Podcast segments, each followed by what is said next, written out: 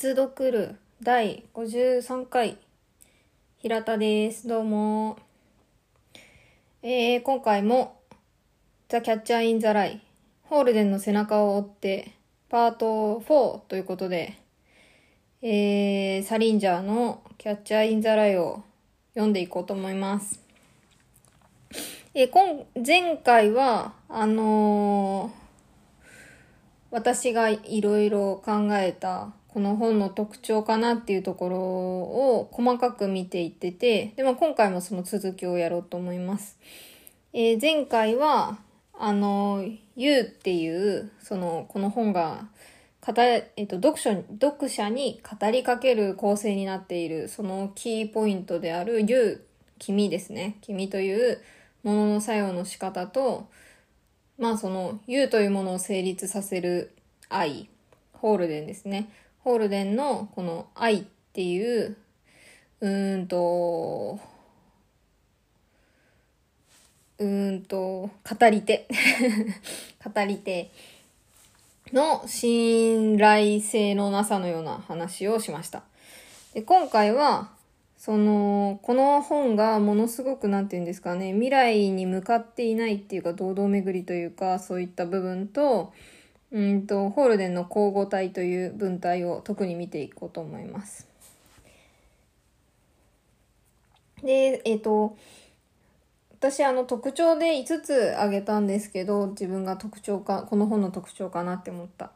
5つ目の、この、ニューヨークの街やこういう文体とかそういったものとかこの構成とか全体がこのホールデンという登場人物すらもうん幻に見せてしまうかのようなそういった切なさがあるっていうのを特徴に5つ目で挙げたんですけどこれはちょっとえっとこれ前回と今回やるこの翻訳比較を聞いていただければちょっとはあのなんていうんですか、イメージがつくかなと思いますので、今回は2つをのテーマを、特に英語と翻訳を見ていこうと思います。えーそれでは、3つ目の特徴かなと思ったこの、ホールデンがこの本っていうのは未来から語る構成になってるんですけど、ホールデン自身が具体的にどこにいるか。うんと、病院みたいな、静養所みたいなところにいるってことはわかるんですけど、一体どういう理由でそこに入ってるのかとかは、まあ、明記はされていません。なんとなく読んでいると、まあ、おそらく精神病なんだろうなって感じはするんですけど、あの、はっきりとは書いてないですね。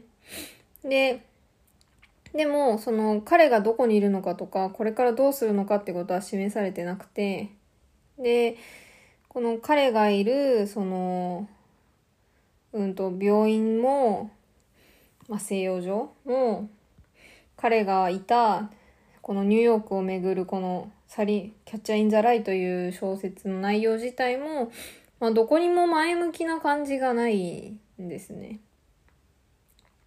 なんていうか、その、本、小説っていうのは、やっぱりあの、時間軸的にも、あの、過去から現在に向かってるまあ、もしくは現在から未来に向かっているっていう、まあ、その時間軸自体がそういう流れを持っているので、その前にしか進んでいけないっていう。ので、あの、まあ、大体どんな本でも、やっぱりその、なんていうんですかね、内容がすごく絶望的な内容だったりしても、そこまで、その時が止まっているかのような感覚っていうのはあんまりないというか、まあ、出しにくい、その時間っていう特性、時間が持っている特性自体が前に進んでいくものだから、なかなか出しにくいっていうのもあるんじゃないかなって思うんですが、このサリンジャーのこの本はもう本、このホールデンはですね、本当にもう、なんていうのか、彼がいる西洋上なのか、彼がいる心の中なのかに、もう彼が閉じ込められてしまっている感じがすごくします。その、輪が閉じている感じですね。で、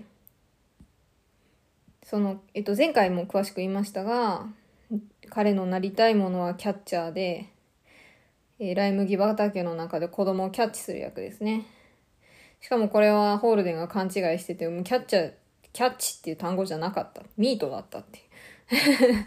それは、なんか切ないし、妹から好きなものは、お兄ちゃんは好きなもの何もないのって聞かれて、いろいろ考えて考えて何も出てこなくって死んだ弟のアリーが好きだって言ったり、それも、なんて言うんですもうし失われたものを好きだと言ってしまうホールデンだったり。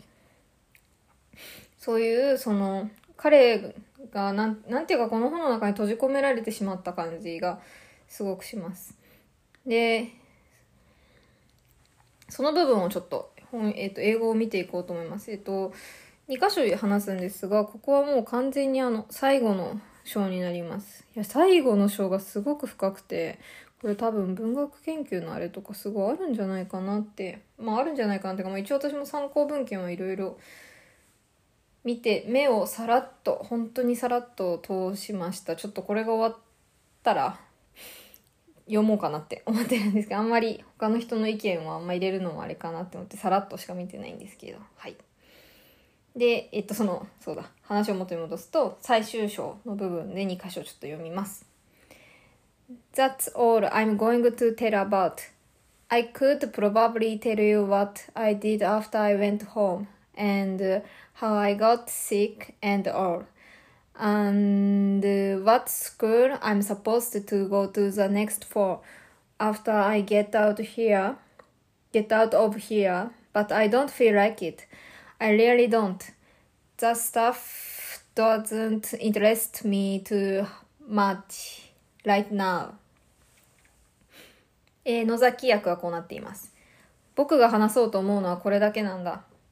家へ帰って僕がどうしたとか、どうして病気やなんかになったとか、この病院を出たら秋からどこの学校へ行くことになってるかとか、そういうことも言ってもいいんだけど、どうも気が進まないんでな。本当なんだ。今のとこ、そういうことにあんまり興味がないんだよ。えー、村上役はこうです。僕の話はこれでおしまい。もし話そうと思えば、僕が家に戻って何をしたか、どんな風に具合が悪くなったか、ここを出た後、秋からどんな学校に行く予定か、そういう話をすることもできる。でもどうも気が乗らないんだな。本当の話。今のところそういう話をしようという気持ちになれないんだ。えー、これは最終章の最後のページ、あ、最終章の最初の、えっ、ー、と、始まりの部分です。でもまあ最終章も2ページぐらいしかないんですけど、うん。こんな風に、なんて言うんですかね。彼が、うんと、どんな状況、なぜこの状況にいるのかっていうことは、まあ、彼は何も語らないんですよね。で、さらに、その、この先どうしていくかっていうことも彼は語らないし、まあ全体的に、なんていうんですかね、まあ興味がないって両方とも言ってるんですけど、うん、ホルデンはそういう未来のことやこれからのことに、まあ、全然重点を置いてないし、まあ、置けないのかもしれないけど、そういうところが出ています。で、やっぱり、この、あれですね、野崎役と村上役は、なんかちょっと微妙にちょっとずつ、同じこと言ってるけど、ちょっとずつニュアンスが違う感じがまたいいですね。野崎役のちょっと武骨な感じと村上役のうーんなんて言うんですかね。やっぱりちょっとあのこのホルデン君はお父さんはちょっとしたお金持ち。そんなにお金持ちじゃないけどでもニューヨークのいいところに住んでいるそんなにお金持ちじゃないっていうのはあれですね。あの富豪ではないっていう意味ですね。だからいい暮らしをしているこのいいとこの出の男の子だから比較的？だからこの村上役はそっちをちょっとやっぱ優先してるのかな？そのちょっと品がある感じですかね。なんかその品があるけどなんとかそれをぶち壊そうとしようとしていて失敗しているホールで みたいなのが全体的に漂っていて両方ともいいですねやっぱり。でもう一箇所。これも同じ最終章です。これは短いです。Don't ever tell anybody. If you do, you start missing everybody. え野崎役は、誰にも何にも話さない方がいいぜ。話せば、話に出てきた連中が現に身辺にいないのが物足りなくなってくるんだから。A 村上春樹役は、だから君も他人にやたら打ち明け話なんかしない方がいいぜ。そんなことをしたら多分君だって誰彼構わず懐かしく思い出しちゃったりするだろうからさ。となっています。この一文がこの本の最後の一文です。はい。いやー、この終わり方すっごいですよね。なんていうかなんていうか。なんか最初読んだ時はさらっと終わって、へえ、何だったんだろうこの本って、その本自体の印象が残るんですけど、今回この、ポッドキャストでやろうと思って、読んでいていろいろ、いろいろってか、まあいろんなところをバーって読んで、抜き出したりとかいろいろしていて、こう最終章は深いなって思いましたね。やっぱり。これ最後これで終わるのすごいよななんかその散々ホールデン喋りまくって、本丸々一冊分喋りまくって最後に何にも話さない方がいいぜって言っちゃうあたりがまたなんていうか、怖い。語彙力がもうずっとない、このライムギバタキやってる間、ずっと怖いって言って。で、しかも、なんで話さない方がいいぜっていうかっていうと、それは寂しくなっちゃうからなんです。You start missing everybody. わーお。ホールデン。この、ホールデン。そうよね。うん。で、しかも、この本あの、最初の方でも紹介したんですけど、if で始まるんですよ。if 文で始まる本なんですね、この本。最後も、えっ、ー、と、前も一回喋ったけど、最初、この本のスタートは、If you really want to hear about it っていうところから始まります。で、最後の文もまた、If you do, you start missing everybody. if 文で終わるんですね。これもなんていうか、うーん、まあ、あの、筆者がどんな意図だったかなんてわからないんですけど、でもなんていうか、あの、if で始まって if で終えることによってなんかこの物語の輪を閉じた感じがしますね。そのしかもしかも if っていう。もしだ家庭状態ですよね。家庭状態で始まってで家庭で終わらせるっていうところがまたうんなんかサリンジャーだったらそういうこと考えてそうだなって思っちゃう感じの終わり方です。で、この感じがまた、うん、この、この本が開かれていかないというか、閉じてしまう。世界が閉じてしまう感じがしていて、で、多分そういうのが余計にこの未来を全然感じさせないのを助長させてる感じがします。はい、で、もう一個が、今回見たいのが、ホールデンの交互体という文体がこの本の中で使われているということです。え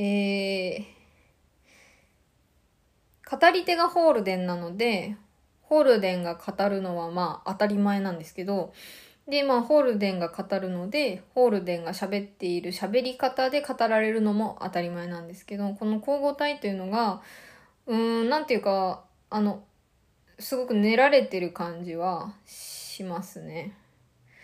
うん。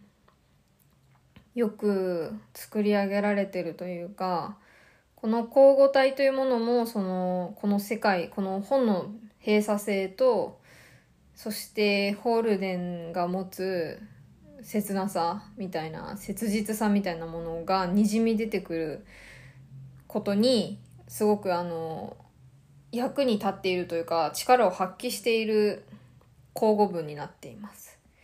ちょっと一個読んでみようと思います。えー、っと。What do he say to you? Oh, well, about life being a game and all, and how you should play it according to the rules. He was pretty nice about it. I mean, he didn't hit the ceiling or anything. He just kept talking about life being a game and all, you know. Life is a game, boy. Life is a game that one plays according to the rules. Yes, sir. I know it is. I know it. Game, my ass. Some game. If you get on the side where all the hot shots are, then it's a game. Alright. I'll admit that. But if you get on the other side where there aren't any hot shots, then what's a game about it? Nothing. No game. えー、野崎役はこうです。校長先生は何と言われた？そりゃあ、そうですね。人生は競技だとかなんとか。だからルールに従ってやらなければいけないとかですかね。なかなか優しかったですよ、校長先生。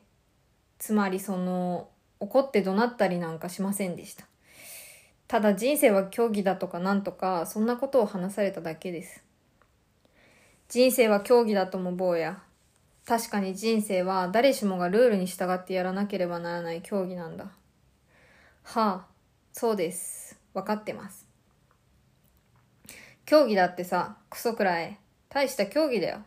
もしも優秀な奴らがず、ずらっと揃っている側についてるなら人生は競技で結構だろうよ。そいつは僕も認めるさ。ところが優秀な奴なんか一人もいない相手方についてたらどうなるんだその時は人生。何が競技だい？とんでもない。競技でなんかあるもんか。えー、村上役はこうなっています。なんておっしゃっていた？あの、えーっと、人生とはゲームだとか、そういう内容のことでした。君はルールに従ってプレイしなくてはならないんだとか。とても優しくしていただきました。つまり頭から湯気を立てたりとか、そういうことはありませんでした。つまり人生はゲームみたいなんだ、みたいなことをずっと話されていました。はい。人生とはゲームなんだよ。ああ。人生とは実にルールに従ってプレイせにゃならんゲームなんだ。はい、先生。その通りです。よくわかっています。ゲームときたね。全く大したゲームだよ。もし君が強いやつばっか揃ったチームに属していたとしたら、そりゃ確かにゲームでいいだろうさ。それはわかるよ。でももし君がそうじゃない方のチームに属していたとしたら、つまり強いやつなんて一人もおりませんっていうようなチームにいたとしたら、ゲームどころじゃないだろう話にもならないよね。ゲームもクソもあるもんか。えーこの場面は、えーホールデンが、あの、学校を辞めるときに、あの、学校の英語の先生だったかな？うん、英語ではなかったっけ？あの、先生のとこに行って、ちょっと、あれだ、先生のとこに行って、そこで話している内容です。校長先生から退学だっていう話をされて、それについて校長先生が人生はゲームだって言ってたって話ですね。えー、いやー、これもなんていうか、切ね いやー、なんかこういうの、いや、そうだよねってなりますね。うん。みんながみんな、あのー、16とか15とか、それぐらいの時にこういうこと思ってるわけではないけど、でも、まあなんていうか、思い当たる節はありますよね。こうやって思っていた。うん。なんかそういうやりきれなさ、あの子、あの、うん、なんていうか、ティーンエイジのやる気、やる気、やりきれなさとか、その世界との折り合いのつけ方の難しさみたいなのが、すごく滲み出てきますね。特にこの彼のこういう喋り方っていうのは。英語もそうだし、あの、この野崎役でも村上役でもそういうのがすごく、うん、伝わってくるっていうか、ホールデンのそういうきつさが、っていう感じがしています。はい。で、一方で、その、ホールデンはすごく、うーん、世界なんてクソくらえって、インチキばっかりだって、この本でよく怒ってるんですけど、でも一方で、うんと、学校のテストでこの人はいい成績を取ってたから、語彙力がいっぱいあるんだ、みたいな、そういう、その、と、そういうところもあるんですよ。で、そういうところもってありますよね。その、あの、子供、子供っていうかまあティーンエイジぐらいの頃って、みんな多かれ少なかれ、大なり小なりあったんじゃないかな、そういう経験が。その自己矛盾みたいなのが、せめぎ合っているみたいなのが。で、それがこのホールデンの交互体というものを使われて、えっ、ー、と、展開されると余計にこの彼が抱え込んでいる切実さ、世界に対する切実さ、自分がどうやって生きていけばいいのかみたいな。そういうのがとても、うーん、まあ、ひしひしとっていうか、痛いぐらいにっていうか、なんていうか伝わってくるし、あの、自分の中にある経験も引きずり出されてくる感じもして、それもまたこの彼の交互体っていうものが魔力を持っているゆえんなのかなと考えたりもします。で、こういったその構成や交互体や、まあいろんな作用、いろんなまあ作用いろんな、うん、役割っていうか、まあ、いろんな要素が絡まり合った結果この本「ザ・キャッチャー・イン・ザ・ライ」っていう本を作り上げてるんですけどでも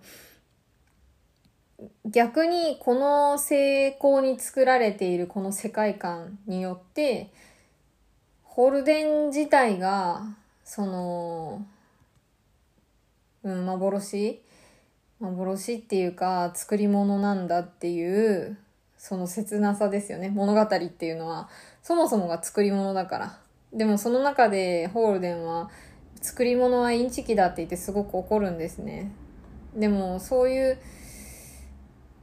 そのことによって余計にこの本も所詮作り物なんだっていうことが際立ってしまうっていう、このなんていうか、ねえ、切ないってしか言ってないな、私。なんかちょっと語彙力をなんですがそういうのがすごく伝わってくるしうーんその力をとても感じる感じてしまう本だなと思って読んでいます。はい。